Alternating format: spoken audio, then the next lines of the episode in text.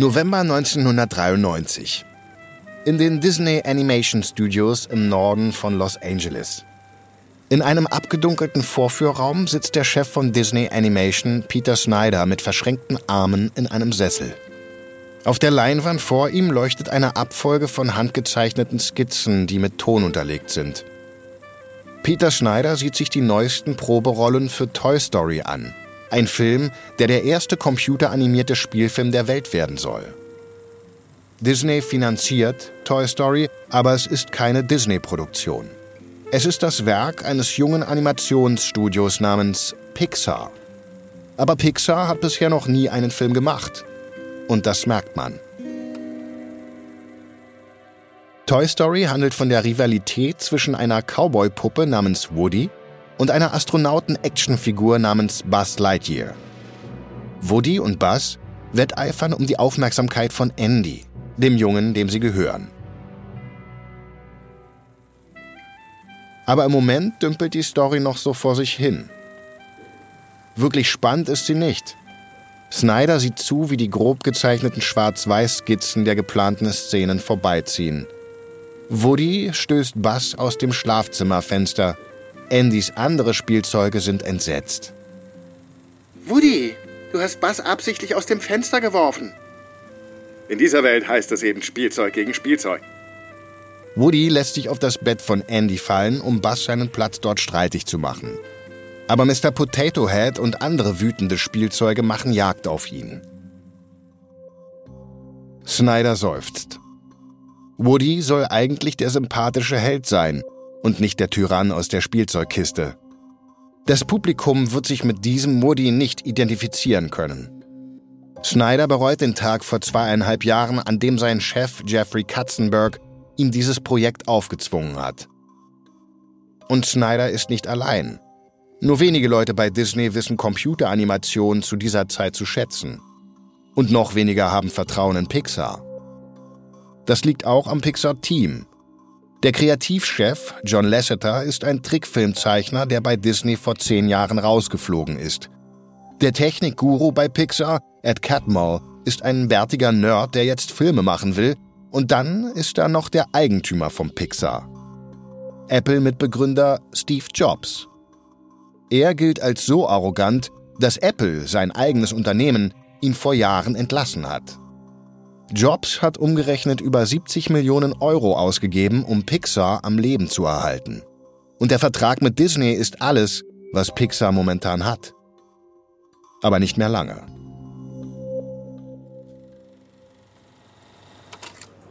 Die Vorführung endet und die Lichter gehen an. Snyder wendet sich an den Kreativchef von Pixar, John Lasseter. John, das. Das war furchtbar.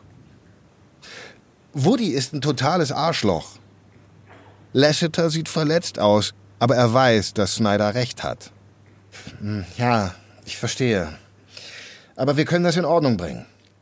Nein, John, dieser Film funktioniert einfach nicht. Es ist hoffnungslos. Geh und feuer deine Leute, denn dieser Film wird nicht in die Produktion gehen. Toy Story ist abgesagt. Lasseter wird panisch. Eine Absage ist ein Todesurteil. Toy Story ist das Einzige, was Steve Jobs davon abhält, Pixar zu schließen. Lasseter weiß, dass nur noch ein Mann Toy Story retten kann. Jeffrey Katzenberg, der letzte Disney-Manager, der noch zum Pixar-Team hält. Aber auch Katzenberg wird bald die Seiten wechseln. Von Freund zu Feind.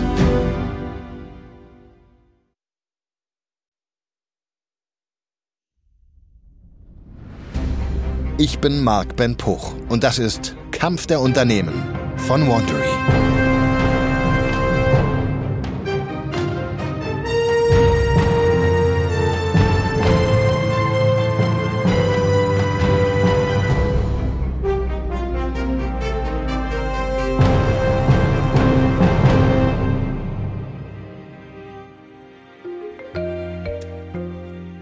In unserer neuen Staffel skizzieren wir den Kampf um die Kinderfilmkrone zwischen DreamWorks und Disneys Pixar. Beide kämpfen um die Milliardenerlöse an den Kinokassen und prägen dabei die Kindheit von Millionen von Menschen.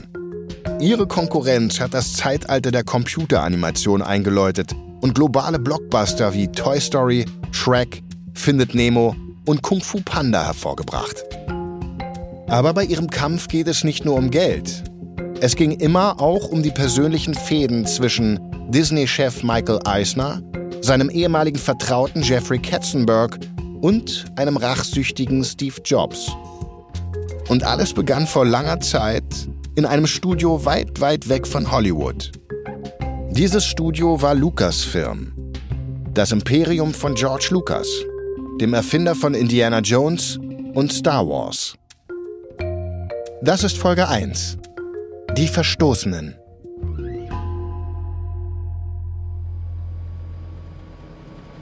Februar 1983. Die Computerabteilung von Lucasfilm in San Rafael, Kalifornien. 20 Kilometer nördlich von San Francisco. In einem Raum voller Computer in der Größe von Aktenschränken sitzen der Disney-Trickfilmzeichner John Lasseter und sein Team. Sie starren im Halbkreis auf einen Computermonitor. Lasseter lehnt sich mit offenem Mund vor, um noch näher am Bildschirm zu sein. Hinter seiner runden Brille blinzeln ungläubig seine kleinen blauen Augen. Auf dem Bildschirm ist eine Fahrt auf der Straße nach Point Reyes aus der Sicht des Fahrers zu sehen.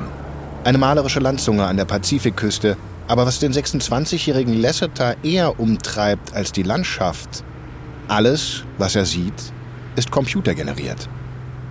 Die Straße hebt und senkt sich, während die Leitpfosten und Sträucher am Straßenrand vorbeiziehen. Er hat noch nie eine Computergrafik gesehen, die so echt aussieht. Die Disney-Ingenieure, die ihn eingeladen haben, hatten recht. Lucasfilm ist wirklich führend in der Computeranimation. Lasseter wendet sich an Ed Catmull. Catmull ist der Co-Direktor der Computerabteilung von Lucasfilm. Er ist ein bärtiger Mann mit einer großen Brille und dem ruhigen Auftreten eines Universitätsprofessors. Lasseter zeigt auf den Bildschirm. Das. das ist erstaunlich. Nun, ähm, danke. Nein, wirklich, das ist unglaublich. Hey, könnten Sie einen Wald machen? Ja, ähm, sicher könnten wir das. Die Herausforderung ist die Zeit, die man zum Rendern braucht. Lasseter unterbricht ihn. Ihm sind die technischen Details egal. Für ihn zählt nur das Ergebnis. Er ist überzeugt, dass Computer die Zeichentrickwelt verändern werden. Und er ist auf einer Mission, das zu beweisen. Fantastisch. Ich arbeite an einem Filmvorschlag, der auf dem Buch Der tapfere kleine Toaster von Thomas Dish basiert. Haben Sie es gelesen? Nein. Es geht um einen Toaster, eine Lampe, eine Heizdecke und einen Staubsauger. Sie werden in einer Hütte im Wald zurückgelassen und gehen dann in die Stadt, um ihren Besitzer zu finden. Ähm, okay. Ich möchte es mit handgezeichneten Figuren auf computergenerierten Hintergründen machen. Computer sind so viel besser in der Tiefe. Sie lassen die Dinge wirklich dreidimensional aussehen. Außerdem können wir mit dem Computer die Hintergründe leichter verändern als mit der Hand. Daran sollten wir gemeinsam arbeiten. Catmull lächelt. Der Disney-Zeichner ihm gegenüber sieht mit seinen abgewetzten Jeans und seinem Hawaii-Hemd aus wie ein übergroßes Kind. Catmull würde liebend gerne Ja zu ihm sagen. Er hat seine Karriere der Entwicklung einer Technologie gewidmet, die computeranimierte Filme produzieren kann. Und es ist selten, einen Zeichner zu finden, der seine Vision teilt. Aber Lucasfilm hat ihn nicht eingestellt, um Filme zu machen. Die Idee ist faszinierend und ich würde es gerne machen. Großartig. Aber so einfach ist das nicht. Die Computer werden zwar immer schneller, aber 100 Supercomputer würden immer noch zwei Jahre brauchen, um einen ganzen Film zu rendern. Außerdem soll ich bei Lucasfilm digitale Werkzeuge entwickeln, um unsere Filmschaffenden zu unterstützen. Nicht um eigene Filme zu machen. Das kann ich nicht entscheiden. Das müssen Sie George Lucas selbst fragen. Okay. Aber wenn ich Disney überrede, es zu tun, und Disney George Lucas überredet, es Sie tun zu lassen, dann würden Sie es tun. Richtig? Nun, in diesem Fall, ja, das würde ich. Ein paar Wochen später in den Disney Animation Studios in Burbank im Norden von LA. Lasseter sitzt allein in einem Besprechungsraum. Er ist nervös, denn er hat den Auftrag erhalten, Disneys CEO ein Konzept für den mutigen kleinen Toaster vorzustellen. Lasseter springt auf, als Disney-CEO Ron Miller den Raum betritt. Er ist ein ehemaliger Profi-Footballspieler, der immer noch aussieht, als könnte er einen jederzeit umtackeln. Disney-Zeichentrickchef Ed Hansen huscht nach ihm herein. Lasseter lächelt die beiden an. Hey, wie geht's? CEO Miller ignoriert Lasseter und setzt sich. Animationschef Hansen tut das Gleiche. Dann gucken sie Lasseter an. Lasseter guckt zurück. Miller zieht die Augenbrauen zusammen.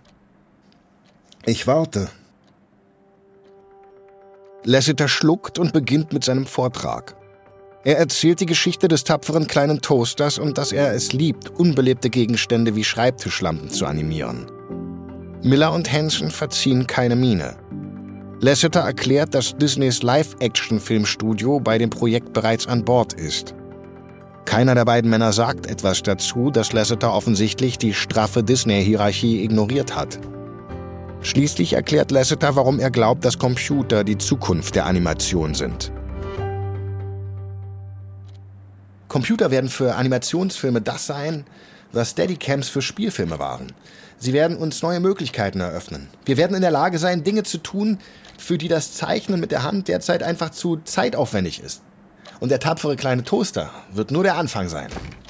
Miller steht auf und sieht Lasseter an. Wie viel wird das kosten? Genauso viel wie ein normaler Zeichentrickfilm. Computeranimation hat keinen Sinn. Es sei denn, sie ist schneller oder billiger. Und damit verlässt Miller den Raum. Hansen rennt ihm hinterher. Lasseter steht alleine da und weiß nicht, was gerade passiert ist. Fünf Minuten später ruft Hansen Lasseter in sein Büro. Er bietet Lasseter nicht einmal einen Stuhl an. John, das Projekt, an dem Sie gearbeitet haben, ist jetzt beendet. Und damit ist auch Ihr Arbeitsverhältnis bei Disney beendet. Was? Sie wollen mich feuern? Richtig. Räumen Sie Ihren Schreibtisch. Lasseter taumelt aus Hansens Büro. Klar, er wusste, dass die meisten Disney-Zeichner die Idee der Computeranimation hassen. Aber er war sich sicher, dass er ihre Meinung ändern würde. Und ja, er wusste auch, dass Disney Wert auf eine strikte Befehlskette legt, aber er hätte nie gedacht, dass man gefeuert wird, wenn man sie ignoriert. Lasseter wollte schon als Kind ein Disney-Zeichner werden. Und jetzt wird er aus dem magischen Königreich verstoßen. Nachdem der Computerexperte von Lucasfilm, Ed Catmull, von Lasseters Entlassung erfährt, stellt er ihn sofort ein. Catmull hofft, dass der ehemalige Disney-Zeichner seinem Team bei Lucasfilm helfen wird, bessere computeranimierte Kurzfilme zu machen. Doch über Lucasfilm ziehen Gewitterwolken auf. George Lucas will nach seiner teuren Scheidung kürzer treten und stellt Catmull ein Ultimatum. Entweder er findet einen Käufer für die Computerabteilung oder sie wird geschlossen.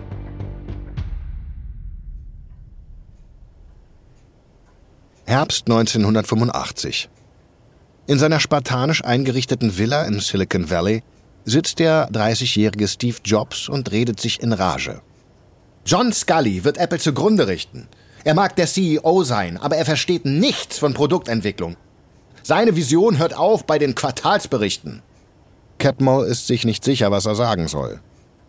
Er kam hierher in der Hoffnung, Jobs dazu zu bringen, dass Apple die Computerabteilung von Lucasfilm kauft. Aber es ist erst ein paar Tage her, dass Apple Jobs gefeuert hat und die Demütigung sitzt noch immer tief. Jobs fängt sich und wendet sich wieder den Geschäftlichen zu. Ich werde also eine neue Computerfirma gründen. Deshalb bin ich an Ihnen interessiert. Ich denke, der Pixar Image Computer, den Sie bei Lucasfilm bauen, könnte der nächste Schritt in Richtung Heimcomputer sein. Wenn jeder in der Lage ist, zu Hause 3D-Grafiken zu erstellen, wird die Kreativität der Menschen explodieren. Catmar unterbricht ihn. Steve, unser Computer wird wahrscheinlich mehr als 100.000 Dollar kosten. Er ist gedacht für die Herstellung von Filmen und von medizinischen Bildern, nicht für den Hausgebrauch. Das haben die Leute auch über Computer gesagt, bevor ich Apple gegründet habe. Sie haben sich geirrt. Ich hatte recht. Ich werde das Unternehmen folgendermaßen strukturieren. Jobs überreicht Catmull ein Organigramm. Ähm, Steve, ich sehe unser Animationsteam hier nicht. Das liegt daran, dass wir es nicht brauchen. Catmull rutscht das Herz in die Hose. Er träumt immer noch von computeranimierten Filmen. Und der Pixar-Computer ist nur ein Schritt in diese Richtung. Dann fällt ihm noch etwas anderes an dem Dokument auf. Ähm, und Steve, es sieht so aus, als ob ich nicht länger die Verantwortung tragen würde. Ja, ich werde das Geschäft leiten. Aber das tue ich doch schon. Ja, aber Sie werden zwei Jahre lang direkt mit mir zusammenarbeiten. In dieser Zeit werden Sie unglaublich viel lernen. Ihre Fähigkeiten werden ein ganz anderes Niveau erreichen und nach diesen zwei Jahren werden Sie dann sogar in der Lage sein, das Unternehmen zu leiten.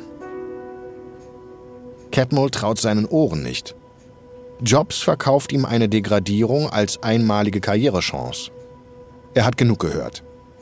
Steve, wir fühlen uns geschmeichelt, dass Sie interessiert sind.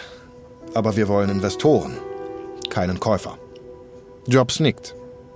Ich respektiere das. Ich möchte kein passiver Investor sein, aber wenn Sie Ihre Meinung ändern, rufen Sie mich an. Catmull verbringt die letzten Monate des Jahres 1985 damit, Investoren zu finden. Ohne Erfolg. Als sich das Jahr schließlich dem Ende zuneigt, ruft Catmull widerwillig bei Jobs an. Jobs verhandelt hart. Lucasfilm wollte umgerechnet 45 Millionen Euro. Jobs drückt den Preis auf 15 Millionen. Er gibt dem Unternehmen den Namen Pixar und überlässt den Mitarbeiterinnen und Mitarbeitern 30 Prozent der Aktien, um sicherzustellen, dass sie bleiben. Und Catmull kann Jobs tatsächlich davon überzeugen, Lasseter und das Animationsteam nicht zu entlassen. Er argumentiert, dass ihre Kurzfilme dazu beitragen werden, die Technologie von Pixar weiterzuentwickeln. Für Jobs, einen Mann, der umgerechnet 570 Millionen Euro schwer ist, ist der Kauf von Pixar nur eine kleine Investition.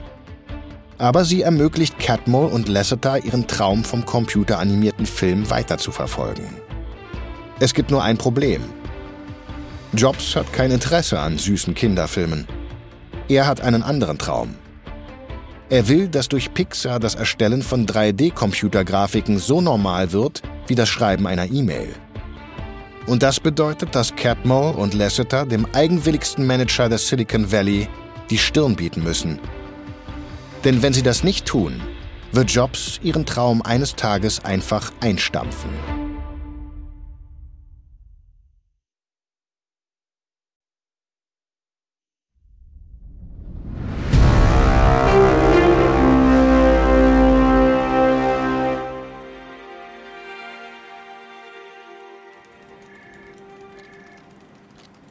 Frühjahr 1988. Die Büros von Pixar nördlich von San Francisco.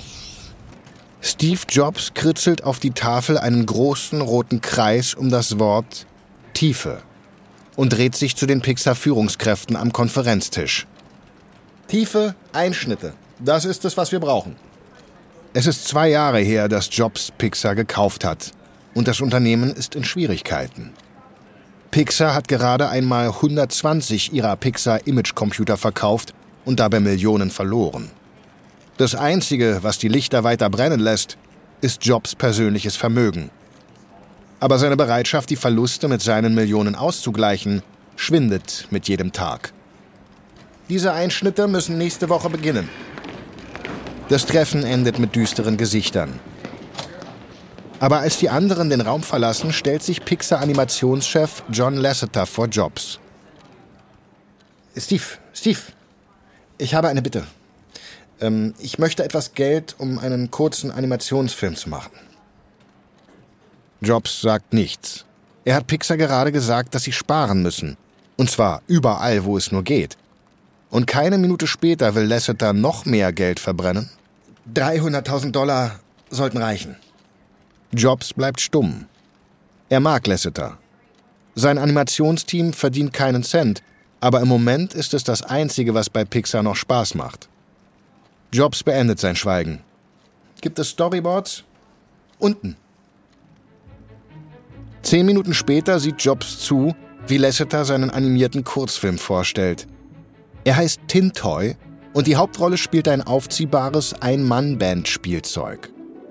Also, Tini, diese aufziehbare Ein-Mann-Band aus Metall, ist im Zimmer, als er ein Baby sieht.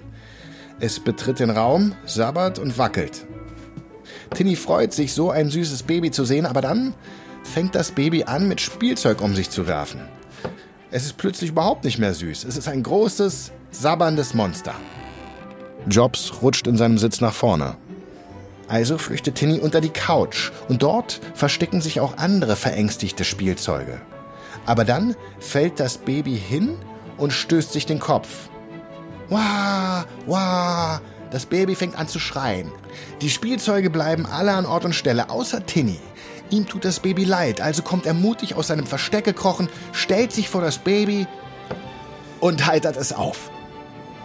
Ende. Lasseter erinnert sich plötzlich daran, dass er vor Jobs noch etwas Geschäftliches sagen sollte. Oh, und der Film wäre eine großartige Werbung für unsere Animationswerkzeuge, da wir ein menschliches Baby animieren müssten. Jobs will Geld sparen. Aber er hat auch eine Schwäche für alles, was Computer und Kunst zusammenbringt. Du kriegst dein Geld. Alles, worum ich dich im Gegenzug bitte, John, ist, dass der Film absolut großartig wird. Im August 1988 feiert Tintoy auf einer Computergrafikmesse in Atlanta seine Premiere und erhält stehenden Applaus. Das Baby sieht eher aus, als wäre es aus geschmolzenem Plastik als aus Fleisch und Blut. Aber seine lebensechten Bewegungen setzen neue Maßstäbe im Bereich der Computeranimation. Es überzeugt auch viele davon, dass digitale Trickfilme genauso gut Emotionen erzeugen können wie klassische Zeichentrickfilme. Tintoy gewinnt in diesem Jahr den Oscar für den besten animierten Kurzfilm gegen die Zeichentrickkonkurrenz. Mit dem Oscar in der Tasche beginnt Pixar computeranimierte Fernsehwerbung für Marken wie den Safthersteller Tropicana und die Zahnpasta Listerine zu machen. Aber die Werbung reicht nicht aus, um die Verluste zu stoppen. Und da Jobs Gesamtinvestition in Pixar sich auf umgerechnet 90 Millionen Euro beläuft, macht sich trotz aller Erfolge Verzweiflung breit. Pixar verkauft schließlich seine Computerabteilung Jobs entlässt die Hälfte der Mitarbeiterinnen und Mitarbeiter und zwingt den Rest, auf ihre Aktienoptionen zu verzichten. Jobs hatte Pixar in dem Glauben gekauft, dass die Erstellung von 3D-Grafiken zu einer alltäglichen Tätigkeit am Computer werden würde. Aber mit dieser Strategie ist er gescheitert. Pixar muss entweder den Sprung ins Filmgeschäft schaffen oder es ist pleite aber es gibt wenig Filmstudios, die Interesse haben an einer kleinen Animationsabteilung, die bisher nur ein Filmchen über ein Spielzeug gemacht hat. Nur ein Studio ist bereit, Pixar anzuhören. Disney.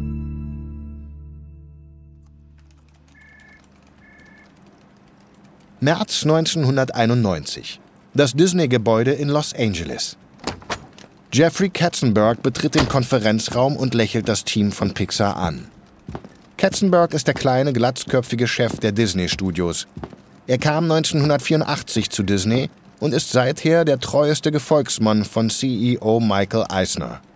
Gemeinsam haben sie das altbackene Studio aus seinem Dornröschenschlaf geweckt und nirgendwo war Katzenbergs Einfluss stärker zu spüren als bei Disneys Zeichentrickfilmen. Als er zu Disney kam, war das Zeichentrickstudio bürokratisch und arrogant. Alle ruhten sich auf den Erfolgen der Vergangenheit aus.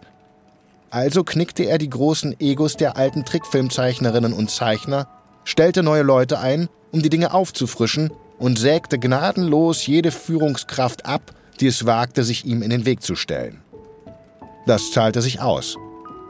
1989 bewies die kleine Meerjungfrau, dass Disney zum ersten Mal seit dem Tod von Patriarch Walt Disney seinen magischen Touch wiederentdeckt hatte. Katzenberg setzt sich an den Kopf des Tisches. Alle Top-Manager von Pixar sind anwesend, darunter Steve Jobs, Präsident Ed Catmull und Kreativchef John Lasseter. Katzenberg rückt seine übergroße Brille zurecht und beginnt. Wenn es nach mir ginge, würden wir dieses Treffen nicht abhalten. Es ist klar, dass das Talent im Raum John Lasseter ist. Katzenberg sieht Lasseter an. Seit Tintoy die Animationswelt begeistert hat, hat er versucht, Lasseter dazu zu bringen, Pixar zu verlassen und zu Disney zurückzukehren. Aber da John sich weigert, für mich bei Disney zu arbeiten, werde ich ihn überzeugen, indem ich Pixar die Chance gebe, Filme für Disney zu machen. Also, sagen Sie mir, welchen Film wollen Sie machen? Lasseter antwortet. Wir haben eine erste Idee. Sie basiert auf dem Konzept von Tintoy, dass Spielzeuge lebendig sind und Gefühle haben. Arbeitstitel ist Toy Story. Katzenberg lehnt sich zurück. Ich hasse diesen Titel. Es ist ein Arbeitstitel. Der große Handlungsbogen ist, dass das Kind, dem Tinny gehört, ihn verliert. Also geht Tinny auf ein Abenteuer, um seinen Besitzer wiederzufinden. Das Wichtigste für ein Spielzeug ist, dass man mit ihm spielt. Es ist die emotionale Grundlage seiner Existenz. Interessant, muss aber noch ausgearbeitet werden. Also, so wird unser Deal funktionieren. Erstens, Disney hat die absolute kreative Kontrolle. Das Pixar-Team wechselt besorgte Blicke. Katzenberg lächelt. Ich weiß, was Sie alle denken. Sie denken, dass alle sagen, dass ich ein Tyrann bin. Nun, die Sache ist, ich bin ein Tyrann. Aber das liegt daran, dass ich meistens recht habe. Also ja, die kreative Kontrolle liegt bei uns. Zweitens, Disney wird die Rechte an den Filmen und den Figuren besitzen. Jobs unterbricht sofort. Nein, wir sind Miteigentümer der Filme und teilen uns die Einnahmen zu gleichen Teilen. Katzenberg weiß, dass Jobs nicht in der Position ist, solche Forderungen zu stellen. Pixar ist fast tot. Seine Millionen schmilzen mit jeder Stunde und er hatte kein erfolgreiches Projekt mehr, seit Apple ihn gefeuert hat. Steve, wenn Sie darauf bestehen, können Sie sofort gehen. Jobs antwortet nicht. Katzenberg wartet einen Moment und fährt dann fort. Drittens, Disney erhält das volle Eigentum an Pixars Technologie. Jobs richtet sich ruckartig auf. Das wird niemals geschehen. Wenn Sie darauf bestehen, werde ich gehen. Katzenberg nickt. Er hat Jobs bereits dazu gebracht, das Eigentum an den Filmen abzugeben. Es gibt keinen Grund, ihn weiter zu demütigen. Einverstanden. Das ist also unsere Ausgangsbasis. Lassen Sie uns zu den Details kommen. Jobs und Katzenberg streiten sich wochenlang über die Details. Aber da er keinen Einfluss auf Disney hat, muss Jobs immer wieder nachgeben. Der endgültige Deal fällt zu Disneys Gunsten aus. Pixar wird nur zu einem geringen Anteil an den Einnahmen beteiligt und das bedeutet, das Animationsstudio verdient nur sehr wenig Geld. Es sei denn, Toy Story wird ein großer Erfolg. Doch selbst dann, der Film wird als Disney-Produktion beworben, Pixar wird nur im Kleingedruckten erwähnt. Außerdem kann Disney den Vertrag jederzeit kündigen. Und obwohl es sich um einen Vertrag über gleich drei Filme handelt, muss Disney den zweiten oder dritten Film nicht machen. Doch während Jobs gekränkt aus den Gesprächen hervorgeht, sind Catmull und Lasseter überglücklich. Endlich können sie einen computeranimierten Film produzieren. Aber sie wissen auch, was auf dem Spiel steht. Wenn sie es vermasseln, wird Disney Pixar den Stecker ziehen. Und Toy Story gerät bald in Schwierigkeiten. Jedes Mal, wenn Pixar Disney über seine Fortschritte informiert, antwortet Disney mit einer langen Liste von Änderungswünschen. Die größten Änderungen betreffen die Hauptfiguren. Tinny wird durch eine Cowboy-Puppe namens Woody ersetzt. Katzenberg fordert Pixar auf, einen klassischen Buddy-Film zu machen, also einen Film, in dem zwei Rivalen ein Abenteuer erleben und ihre Streitigkeiten beilegen müssen, um ans Ziel zu gelangen. Und das sollen der Cowboy Woody und der Raumfahrer Buzz sein. Katzenberg besteht auch darauf, dass Pixar Woody kantiger macht. Also macht Pixar aus Woody einen knallharten Kerl, der Andys Schlafzimmer wie ein Tyrann regiert. Doch als Pixar Disney den neuen Woody zeigt, bricht die Hölle los. November 1993. Disney Animation Studios im Norden von LA. Lasseter stürmt aus dem Vorführraum auf den Flur. Die Panik steht ihm ins Gesicht geschrieben. Disney-Animationschef Peter Snyder hat ihm gerade mitgeteilt, dass Toy Story abgesagt wird. Er schaut den Flur auf und ab. Er sieht Katzenberg, der den Flur herunterläuft und rennt ihm hinterher. Jeffrey! Jeffrey! Katzenberg bleibt stehen. Jeffrey, Snyder hat gerade unseren Film abgesagt. Hat er? Nun, angesichts dessen, was Sie uns gerade gezeigt haben, kann ich das verstehen. Wir können das in Ordnung bringen.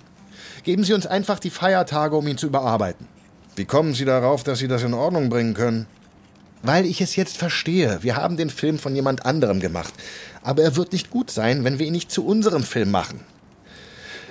Bitte, geben Sie uns diese Chance. Also gut schon. Sie haben bis zum neuen Jahr Zeit. Aber in der Zwischenzeit wird die Produktion gestoppt. Wenn Sie die Leute, die Sie eingestellt haben, behalten wollen, bringen Sie Steve Jobs dazu, für Sie zu bezahlen. Und wenn Sie nicht mit etwas Gutem zurückkommen, ist Toy Story tot. Katzenberg kehrt in sein Büro zurück und ruft den Animationschef Peter Snyder an. Er teilt ihm mit, dass er Pixar gerade eine letzte Chance gegeben hat. Eine halbe Stunde später ruft Disney-CEO Michael Eisner an. Jeffrey, was ist da los bei Toy Story? Ich habe gehört, dass es ein totaler Flop ist und Snyder es eingestellt hat, aber Sie haben ihn überstimmt. Das ist richtig, es ist ein Flop. Und ich habe Ihnen bis Januar Zeit gegeben, das in Ordnung zu bringen. Nennen Sie mir einen Grund, warum ich Sie nicht sofort überstimmen sollte. Gemäß unserem Vertrag mit Pixar sind unsere Ausgaben auf 21 Millionen Dollar begrenzt. Das meiste davon haben wir bereits ausgegeben. Wenn die Produktion das Budget überschreitet, ist das Pixars Problem. Für uns gibt es kein Risiko. Wir haben nichts zu verlieren und alles zu gewinnen, wenn wir ihnen noch eine letzte Chance geben. Eisner schweigt. Er hat nie an Toy Story geglaubt und es gefällt ihm nicht, wie Katzenberg sich zunehmend für das Projekt einsetzt. Aber nach den großen Erfolgen von Die kleine Meerjungfrau, Die Schöne und das Biest und Aladdin gibt es keinen Zweifel mehr an Katzenbergs kreativen Instinkt. Okay, Jeffrey, lassen Sie sie machen. Katzenberg hat Pixars Hinrichtung ein paar Tage aufgeschoben. Aber es muss immer noch ein Weihnachtswunder geschehen, um Toy Story noch zu retten. Und Pixar muss sich beeilen. Denn auch das Schicksal von Pixars einzigem Verbündeten bei Disney hängt bereits am seidenen Faden.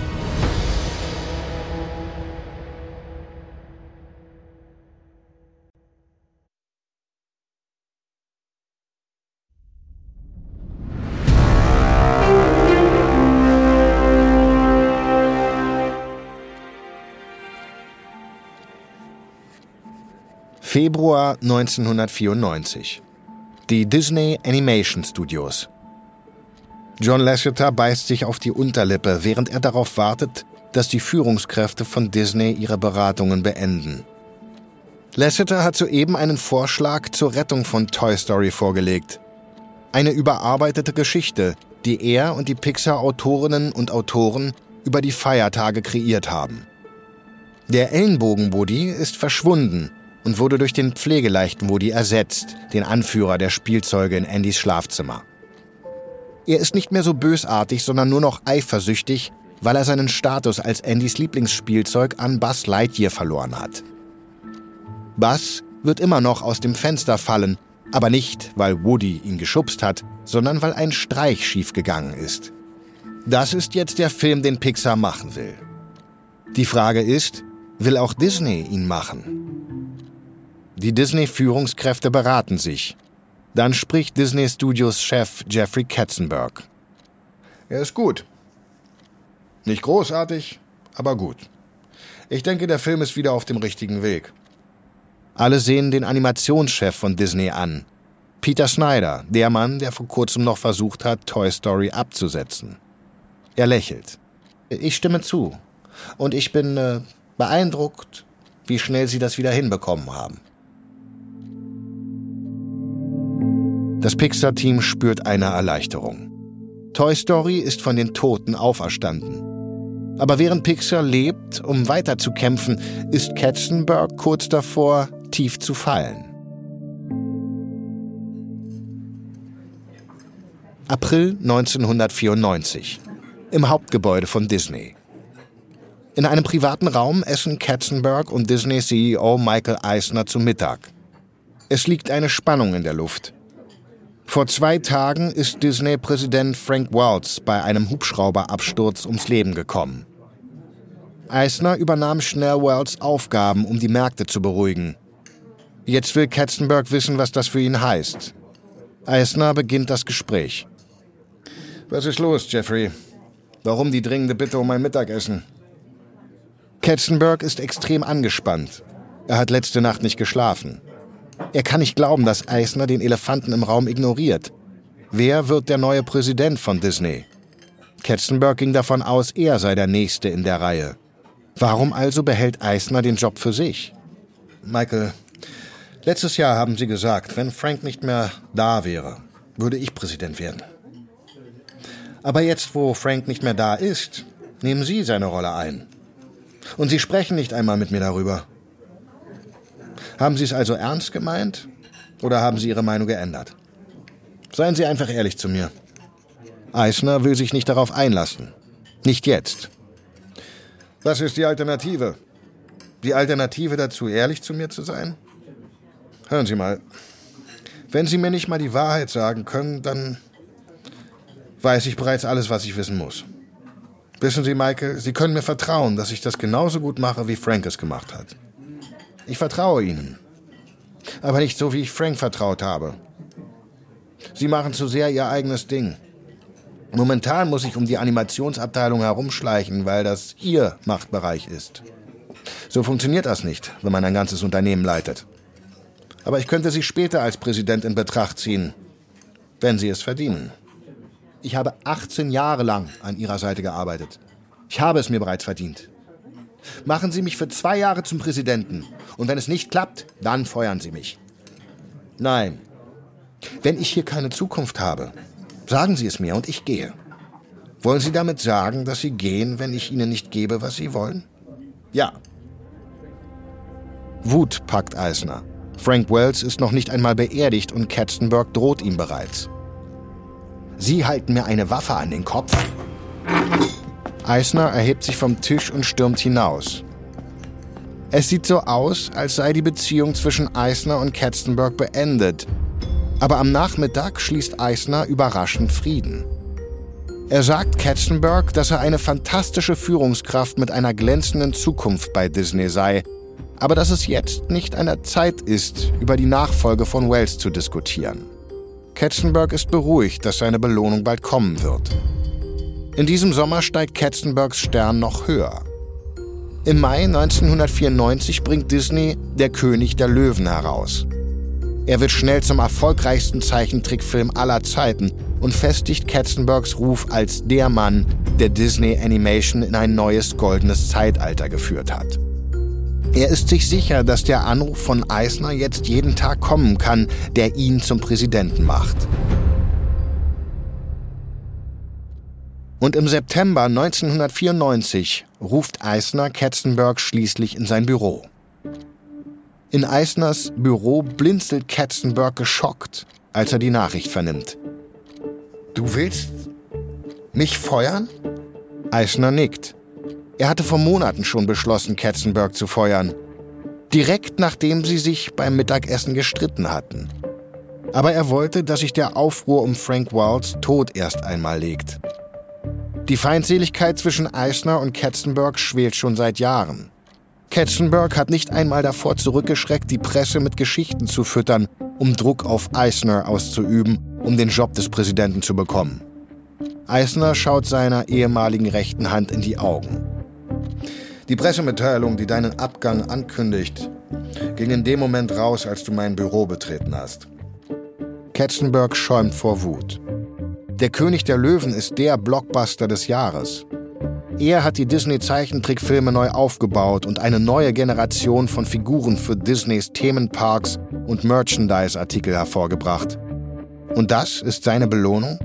In der Blütezeit von dem Mann, dem er 18 Jahre lang treu gedient hat, niedergemacht zu werden? Katzenberg geht wütend in sein eigenes Büro zurück. Er fragt sich, wie viele der Führungskräfte, an denen er vorbeigeht, schon vor ihm wussten, dass er gefeuert wird. Seine Sekretärin steht auf, als er zurückkommt. Jeffrey, es tut mir so leid. Ist schon gut. Irgendwelche Anrufe? Steven Spielberg ist in der Leitung aus Jamaika. Katzenberg betritt sein Büro und nimmt den Anruf des legendären E.T.-Regisseurs entgegen. Steven, du bist in Jamaika? Ja, ich wurde bei Bob Zemeckis. Hör mal, ich habe gerade die Nachricht gehört und wollte dir gratulieren, dass du gefeuert wurdest. Ja, irgendwie habe ich gerade im größten Sieg eine Niederlage erlitten. Ja, es ist, es ist irgendwie lustig. Ihr zwei solltet was zusammen machen. Was war das? Bob sagt, wir sollten etwas zusammen machen. Katzenberg lächelt. Er hat gerade eine brillante Idee. Weißt du was, Steven? Ich denke, das sollten wir. 12. Oktober 1994. Ein Luxushotel in Beverly Hills. In einem großen Raum hat Katzenberg die Presse und die mächtigsten Leute in Hollywood zu einer Pressekonferenz versammelt. Es ist weniger als zwei Wochen her, dass er Disney verlassen hat. Aber man munkelt, dass er bereits an einem mörderischen Comeback arbeitet. Kameras blitzen auf, als Katzenberg die Bühne betritt. Dann erscheint ein weiterer Mann. Katzenbergs Freund und milliardenschwerer Musikmogul David Geffen. Er hatte Alben für John Lennon und Neil Young produziert. Und dann kommt der berühmteste Filmregisseur der Welt auf die Bühne. Steven Spielberg. Die drei Hollywood-Größen posieren für die Kameras und nehmen dann ihre Plätze ein. Katzenberg grinst. Sie sind dabei, die erste Neugründung eines Hollywood-Studios seit 60 Jahren zu verkünden. Aber das Studio wird nicht nur Filme machen, sondern auch Fernsehsendungen produzieren, Videospiele veröffentlichen und Schallplatten herausgeben. Und es wird ein neues Animationsstudio beherbergen, das Disney herausfordern soll. Katzenberg blickt auf Giffen und Spielberg und wendet sich dann an das Publikum. Ich sehe uns drei an und denke mir, das muss ein Dreamteam sein. Es ist auf jeden Fall mein Dreamteam. Heute starten wir eine Revolution. Ein Hollywood-Studio, das von Künstlern und Ideen angetrieben wird. Katzenberg grinst wieder. Michael Eisner sollte sich in Acht nehmen. DreamWorks wird sein magisches Königreich belagern und will schließlich mit innovativen Animationsfilmen die uralte Disney-Festung brechen. In der nächsten Folge dreht Steve Jobs gegen Disney den Spieß um, Katzenberg verrät Lasseter und Eisner versucht, DreamWorks im Keim zu ersticken.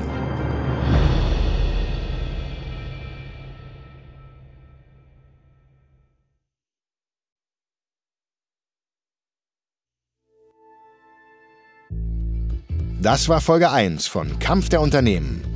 Disney Pixar vs. DreamWorks von Wondery. Wenn du mehr über Pixar lesen möchtest, empfehlen wir To Infinity and Beyond von Karen Pake und The Pixar Touch von David A. Price. Kampf der Unternehmen ist eine Produktion von Studio J für Wondery. Ich bin Marc Ben Puch. Und ich bin Aline Staskowiak. Tristan Donovan hat diese Geschichte geschrieben. Bearbeitet von Emily Frost. Kilian Mazurek hat die Folge übersetzt und adaptiert. Produzent von Studio J, Janis Gebhardt. Das Sounddesign haben Bay Area Sound und Fabian Klink gemacht. Für Wondery, Producer Patrick Fiener und Tim Kehl. Executive Producer Jessica Redburn und Marshall Louis.